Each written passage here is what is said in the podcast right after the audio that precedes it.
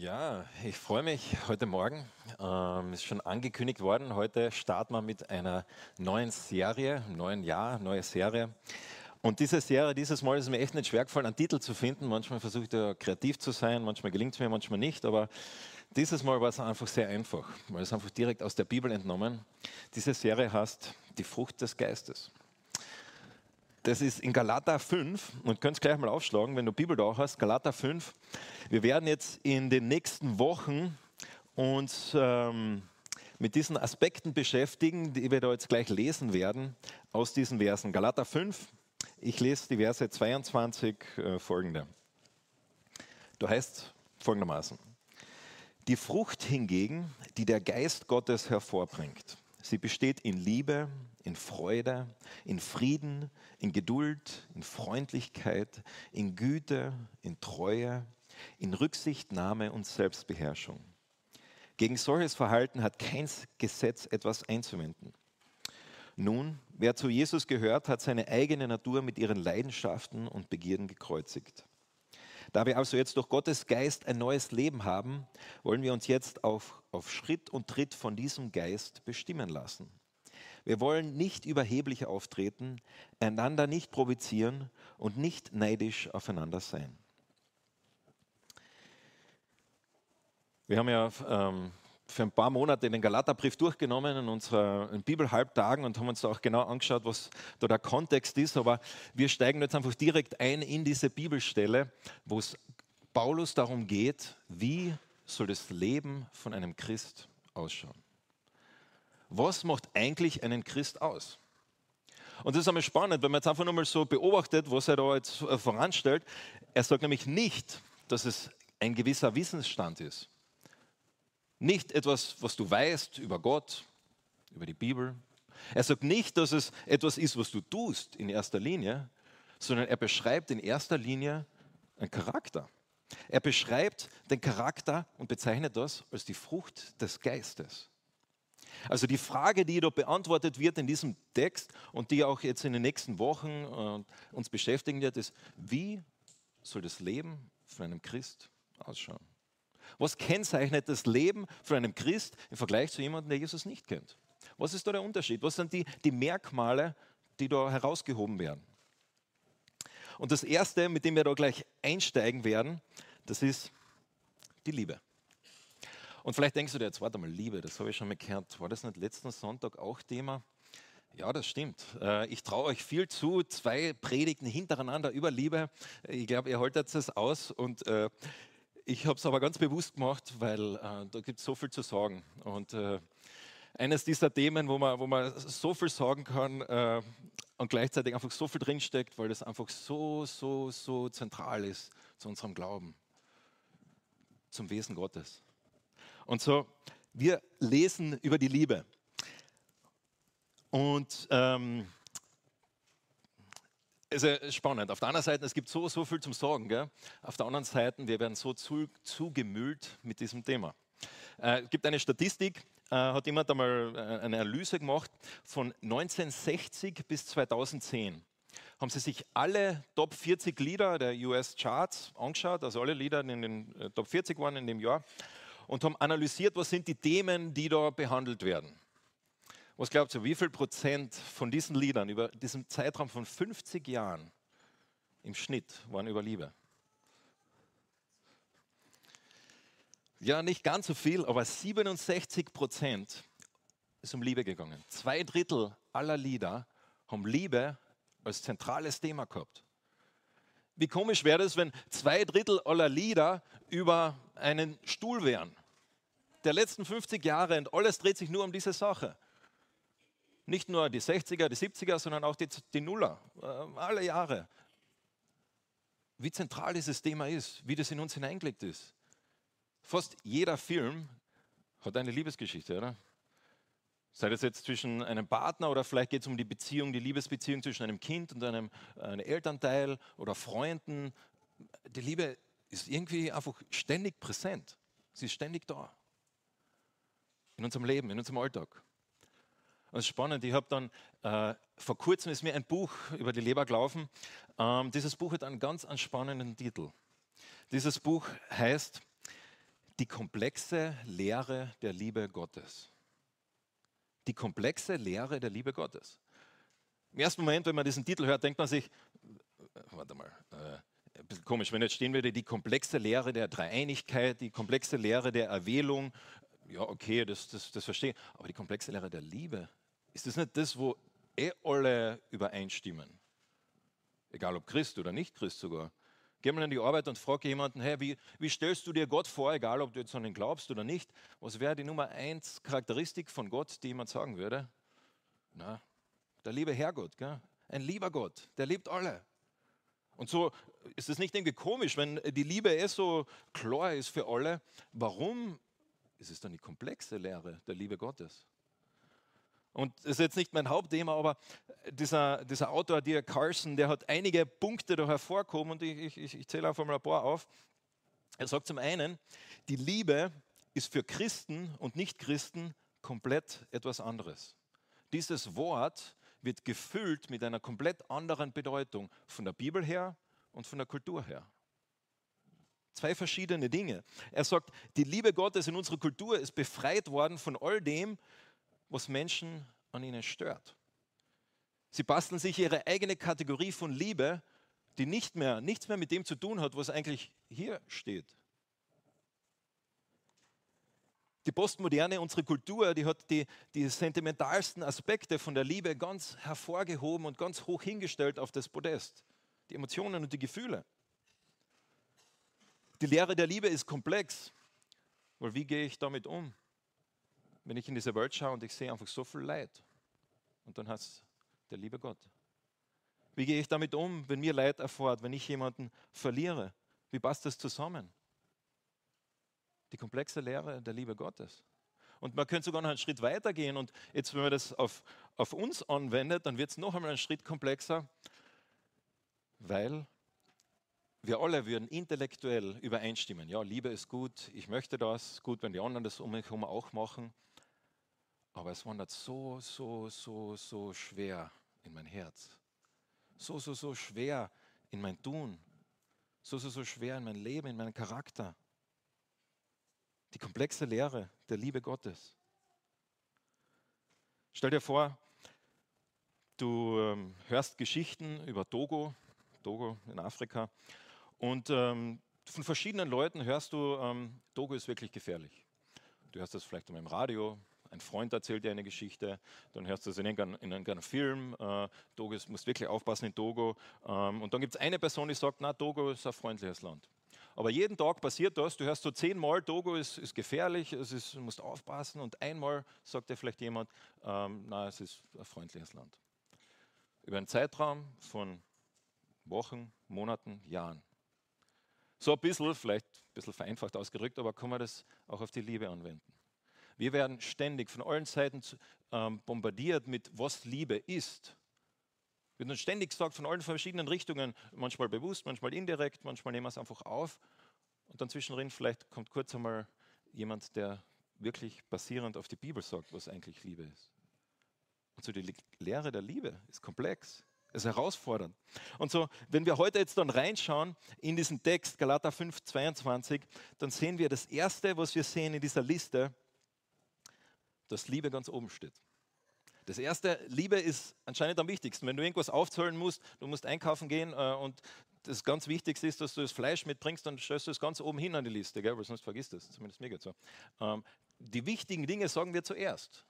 Und so auch hier, das Wichtigste, was da in dieser Liste ist, und manche sagen sogar, alle anderen Dinge sind nur ein Kommentar zur Liebe hin, eine Ergänzung zur Liebe hin. So was fast schon wie, wie eine Überschrift. Ähm, und ich habe mich dann die Frage gestellt, hm, also wenn das stimmt, dass die Kultur eine gewisse Vorstellung von, was Liebe hat, bedeutet und die Bibel eine andere, wie super wäre das doch, wenn es irgendeinen Text gäbe in der Bibel, der das auch irgendwie erklären würde, was jetzt die Liebe ist. Irgendwie was, der was, der was erklärt, was jetzt die göttliche Liebe ist und wie das zusammenpasst. Und da ist mir eingefallen, ja, den gibt es ja. Und den kennt ihr ja alle. Wenn du schon einmal bei einer Hochzeit warst, dann kennst du diesen Text. 1. Korinther 13, äh, dürft ihr gerne aufschlagen. Das ist das ja, hohe Lied der Liebe im Neuen Testament, äh, wo wir sehen, wie Liebe beschrieben wird in Worten, die, ähm, ja, wir lesen es jetzt gleich, ähm, oder ich lese es jetzt gleich. Ähm, wo wir ein bisschen rein, einen Blick reinbekommen, was Liebe aus biblischer Sicht bedeutet. Und zu 1. Korinther 13, und ja, diesen Text darf man auch lesen, wenn man nicht äh, gerade äh, eine Hochzeit hat. Ähm, das steht nicht irgendwie unter darüber, dass man es nicht anlesen darf. Der gilt auch für alle Zeiten. Der gilt nicht nur für Partner, sondern der gilt auch für deine Beziehung mit deinem Vater, deine Beziehung mit deinem Freund, deine Beziehung mit deinen Arbeitskollegen. Die trifft genauso zu. Das ist eine allgemeine Beschreibung von Liebe. 1. Korinther 13, 4. Liebe ist geduldig. Liebe ist freundlich, sie kennt keinen Neid, sie spielt sich nicht auf, sie ist nicht eingebildet. Sie verhält sich nicht taktlos, sie sucht nicht den eigenen Vorteil, sie verliert nicht die Beherrschung, sie trägt keinem etwas nach. Sie freut sich nicht, wenn Unrecht geschieht, aber wo die Wahrheit siegt, freut sie sich mit. Alles erträgt sie, in jeder Lage glaubt sie, immer hofft sie, in allem hält sie stand. Die Liebe vergeht niemals. Man liest es und was es dir geht, man denkt sich, wow, wie cool, wie cool ist es, äh, so jemand zu kennen. Äh, wie cool ist es, wenn Liebe wirklich so ist, jemand sich so verhält. Und gleichzeitig denke ich mir, boah, trifft das auf mich zu? Ist das in meinem Leben so? Und schauen wir uns mal kurz an, wie, wie, wie das da beschrieben wird. Das erste ist, Liebe ist geduldig.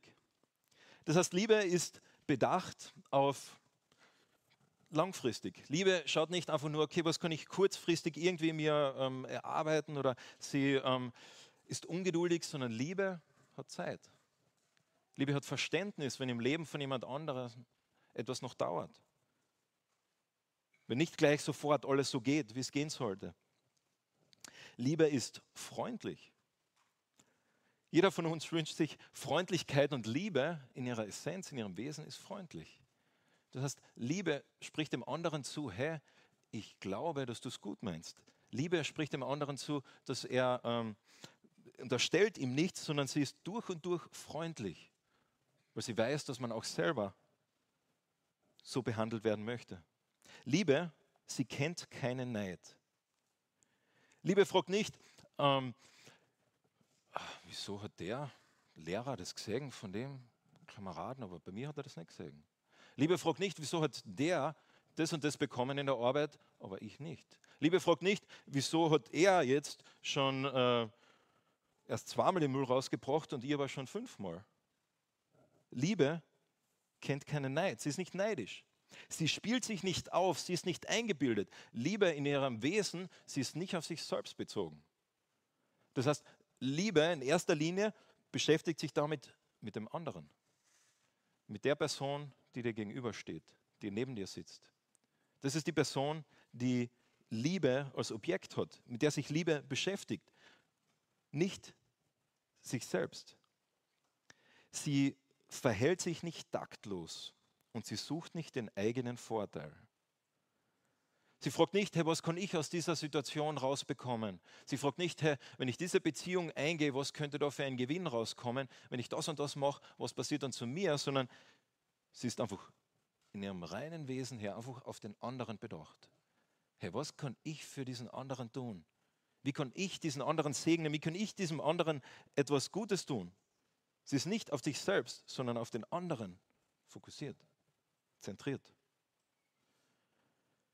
Sie verliert nicht die Beherrschung. Spannende Kombination, oder? Liebe verliert nicht die Beherrschung. Liebe weiß, äh, wenn irgendwas ist, wo man einfach nur in die Luft gehen könnte und man sich echt ärgert mit der Person, Liebe verliert nicht die Beherrschung. Liebe in ihrem Wesen ist geduldig. Sie trägt keinem etwas nach. Noch so ein, ein Schlager. Gell? Sie trägt keinem etwas nach. Vielleicht bist du jemand, der äh, in Gedanken oft so eine Strichliste führt. Ähm, na, jetzt hat er das und das wieder gemacht, jetzt hat sie das schon wieder gemacht, äh, der Klodeckel war schon wieder das oben gell? und das ist passiert und das ist passiert. Oder vielleicht auch wichtigere Dinge, vielleicht wo dich wirklich jemand enttäuscht hat. Und du sagst zwar nach außen hin, ja, ich vergebe dir, aber du tragst es in deinem Herzen mit. Und in deinem Herzen sagst du, na, das merke ich mir, das nehme ich mit. Und Liebe ist nicht so. Liebe trägt keinem etwas nach. Das heißt nicht, dass Ungerechtigkeit für okay befunden wird, aber Liebe vergibt in anderen Worten. Sie freut sich nicht, wenn Unrecht geschieht, habe gerade gesagt, aber wo die Wahrheit siegt, freut sie sich mit. Wieder so ein interessanter Aspekt. Liebe freut sich über die Wahrheit. Ich weiß nicht, was du mit Liebe so verbindest, aber Liebe und Wahrheit irgendwie sind so zwei verschiedene Dinge, oder? In gewisser Weise. Aber die Bibel sagt doch, nein, ganz und gar nicht. Die Liebe freut sich, wenn Wahrheit da ist. Egal, ob die Wahrheit jetzt bequem ist oder unbequem, sondern Liebe ist einfach äh, Freude, voller Freude darüber. Vielleicht erinnert ihr euch, ähm, der Name em, oder das, das, Wort Wahrheit im Hebräischen ist Emet und Wahrheit bedeutet sowohl Wahrheit, also Emet bedeutet sowohl Wahrheit als auch Treue. Das ist das gleiche Wort. Liebe freut sich über Treue. Liebe freut sich über Wahrheit. Alles erträgt sie. In jeder Lage glaubt sie. Immer hofft sie. In allem hält sie stand. Man könnte über jedes dieser Dinge einfach so äh, richtig reintauchen und sich darin baden und, und, und freuen. Hey, wow. Wenn das die Beschreibung ist äh, von deinem zukünftigen Ehemann oder deiner zukünftigen Ehefrau oder von deinem jetzigen Partner oder von deinem besten Freund, wie cool wäre das? Wie cool wäre das, wenn das die Beschreibung wäre? Und was wir dann lesen ist, Gott ist Liebe. Wir lesen, das ist die Beschreibung Gottes. Das ist das Wesen Gottes. Das ist so, wie Gott ist.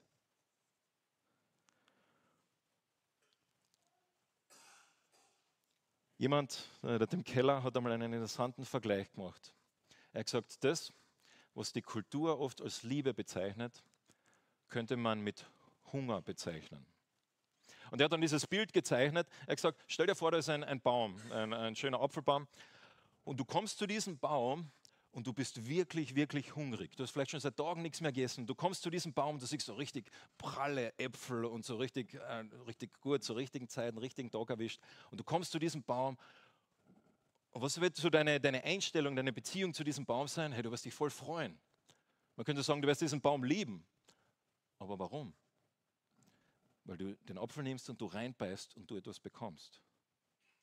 Es ist eine Beziehung, wo du, wo du etwas bekommst, wo etwas dir getan wird, eine ähm, Hunger.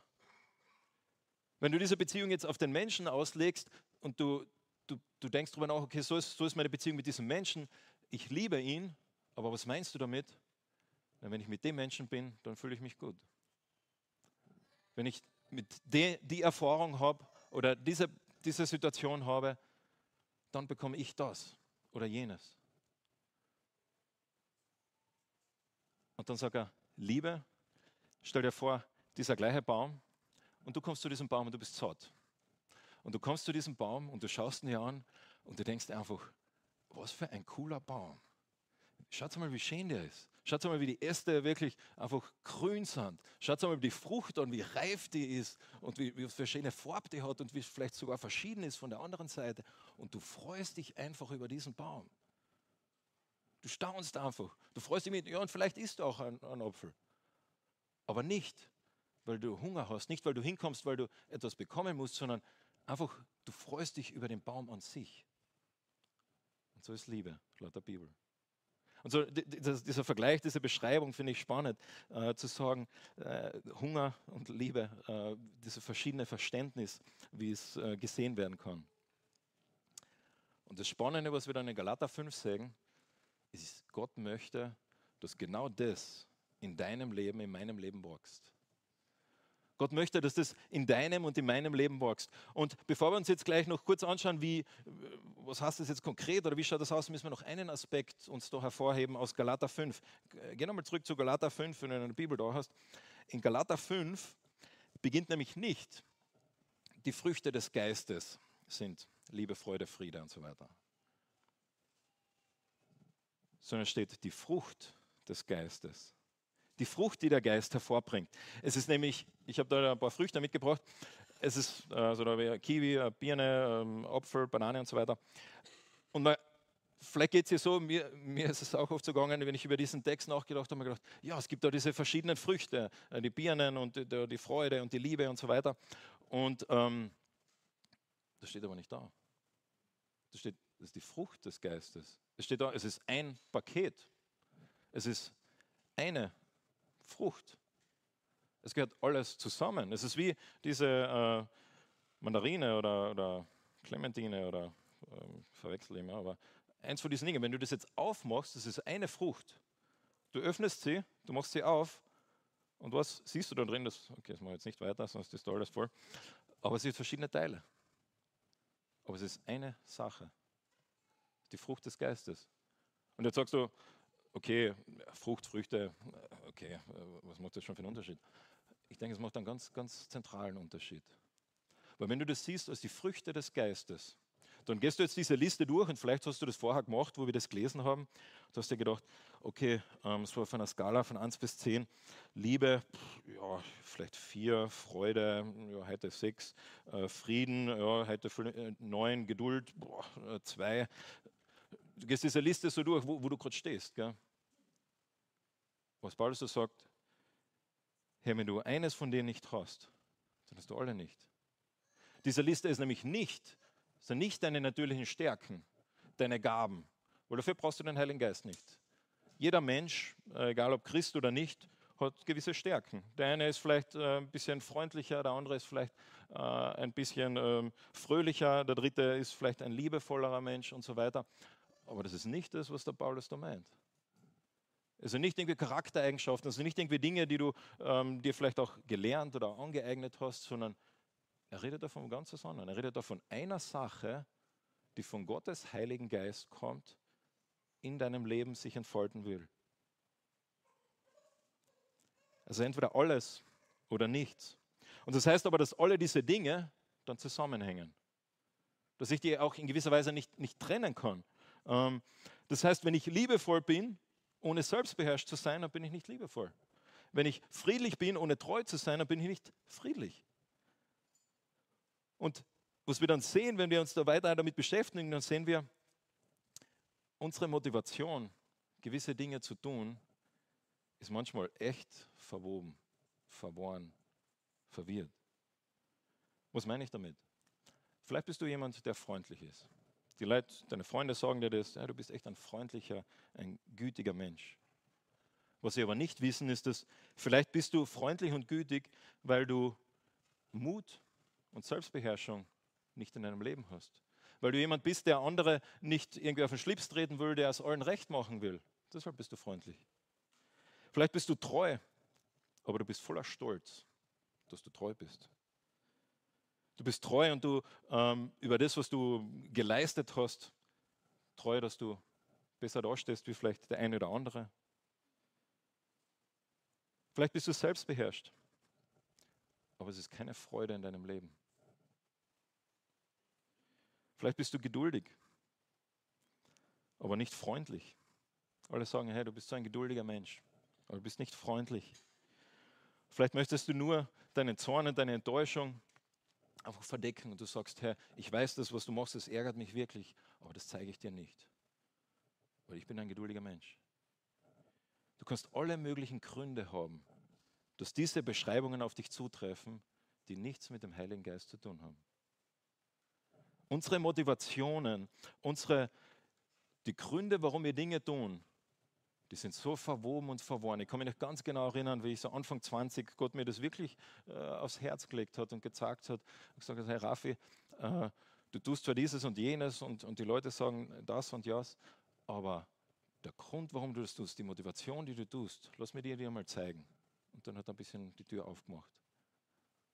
Und es ist erschreckend, wenn wir ein bisschen einen Blick reinmachen, warum wir Dinge tun, die wir tun. Und ich, kenne kein besseres Beispiel als ein Buch von äh, C.S. Lewis, eines meiner Lieblingsbücher. Das heißt, äh, das letzte, der letzte Roman, den er geschrieben hat, ist ein bisschen strange, ein bisschen äh, verwirrend, aber basiert auf einem griechischen Mythos. Aber er beschreibt da den menschlichen Zustand. Das heißt, ähm, du selbst bist die Antwort, heißt das Buch. Und da geht es um eine eine Königstochter. Und diese Königstochter hat noch zwei Geschwister und sie hat eine gute Beziehung mit ihrer jüngsten Schwester. Und in diesem Königreich, ihr Vater ist wirklich ein, kein guter Mann. Und sie erlebt sehr, sehr schwere Dinge. Sie, sie schaut nicht schön aus, äh, sie ist hässlich. Ähm, und ihr Vater lässt sie das echt spüren. Ähm, sie bekommt es von verschiedenen Wegen mit und sie erlebt immer echt, echt schwere Dinge. Und die einzige Hoffnung, die sie hat, die einzige Freude in ihrem Leben, ist ihre kleine Schwester. Und die kleine Schwester ist so wirklich so, die, die, die, die Freude bringt und die sie, die sie glücklich macht. Und ähm, sie opfert sich für diese Schwester. Sie gibt alles. Sie kümmert sich um sie, sie beschützt sie, sie schaut und sie ist wirklich eine gute, große Schwester. Und dann passieren ein paar Dinge im Dorf und ähm, schlussendlich passiert, dass diese kleine Schwester geopfert wird. Äh, wie gesagt, das ist, ist ein, eine Geschichte. Aber die wird geopfert den Göttern da ähm, in, in dieser Zeit, um sie zu besänftigen. Und diese ältere Schwester, die kriegt das mit und die ist am Boden zerstört. Und sie klagt die Götter an und sagt, warum? Das Einzige, was ich gehabt habe in meinem Leben, was mir Freude gebracht hat, das Einzige, um das ich mich gekümmert habe, das ich geliebt habe, nehmt ihr mir jetzt auch noch weg. Warum macht sie das? Und dann nimmt dieses Buch eine Wendung. Und diese Götter sozusagen zeigen, machen ein bisschen die Tür auf und zeigen ihr in ihr Herz. Und dann geht die ganze Geschichte nochmal von vorne los und du siehst, wie alles, was sie bis jetzt getan hat, eigentlich aus komplett nicht liebevollen Motiven waren.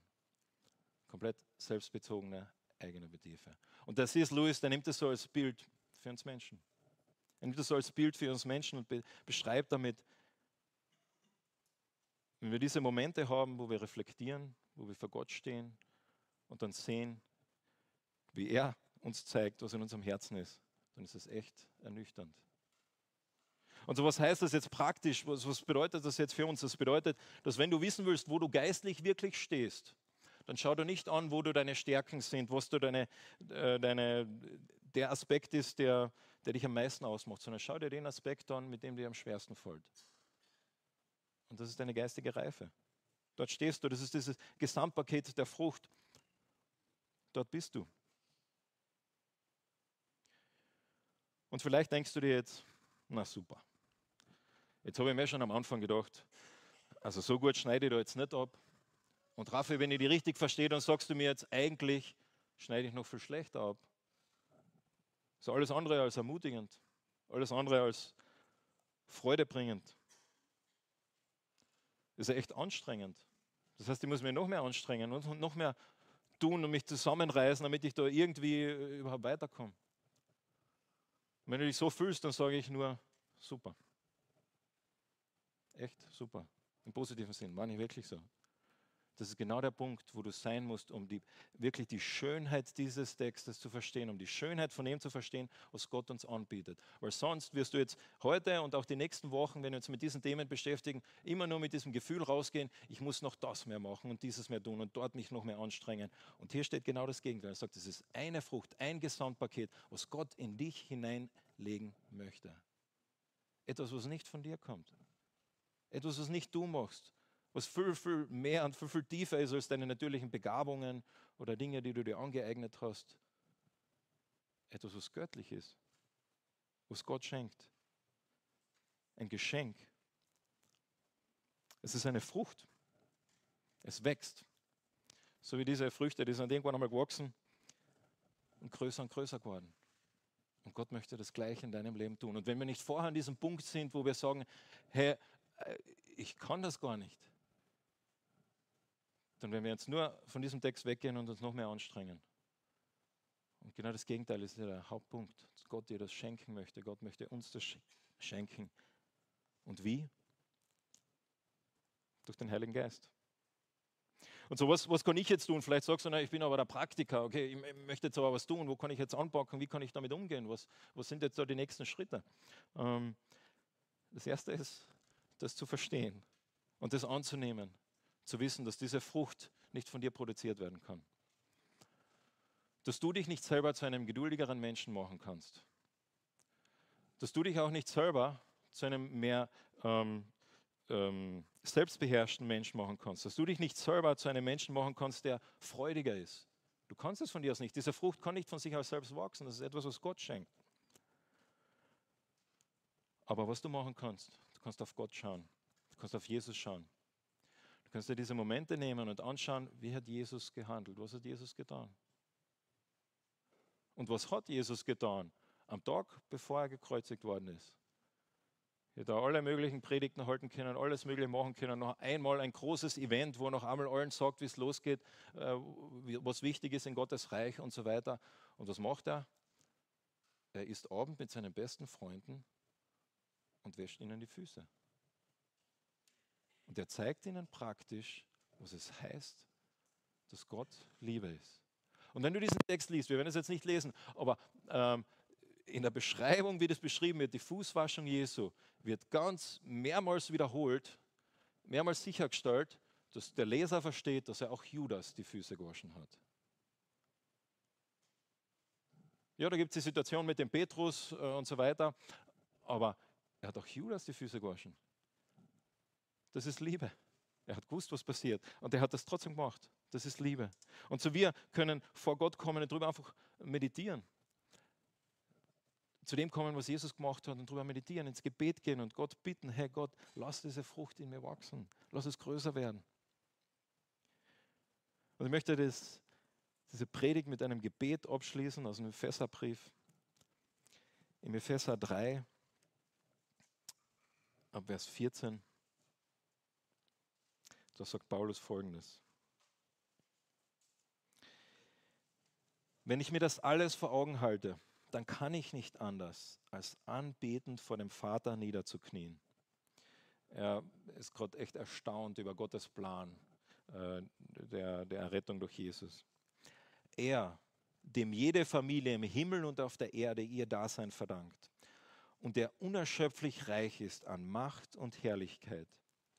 Er gebe euch durch seinen Geist innere Kraft und Stärke. Es ist mein Gebet, dass Christus aufgrund des Glaubens in eurem Herzen wohnt und dass euer Leben tief in der Liebe verwurzelt und auf das Fundament der Liebe gegründet ist.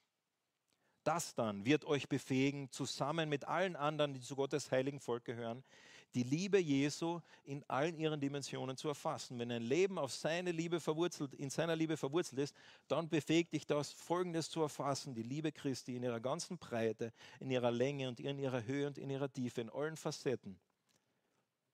Ja, ich bete darum, dass ihr seine Liebe versteht, die doch weit über alles Verstehen hinausreicht und dass ihr auf diese Weise mehr und mehr mit der ganzen Fülle des Lebens erfüllt werdet, das bei Gott zu finden ist. Ihm, der mit seiner unerschöpflichen Kraft in uns am Werk ist und unendlich viel mehr zu tun vermag, als wir erbitten oder begreifen können. Er ist derjenige, der in dir am Werken ist, der in dir was macht. Ihm gebührt durch Jesus die Ehre in der Gemeinde von Generation zu Generation für immer und ewig. Amen.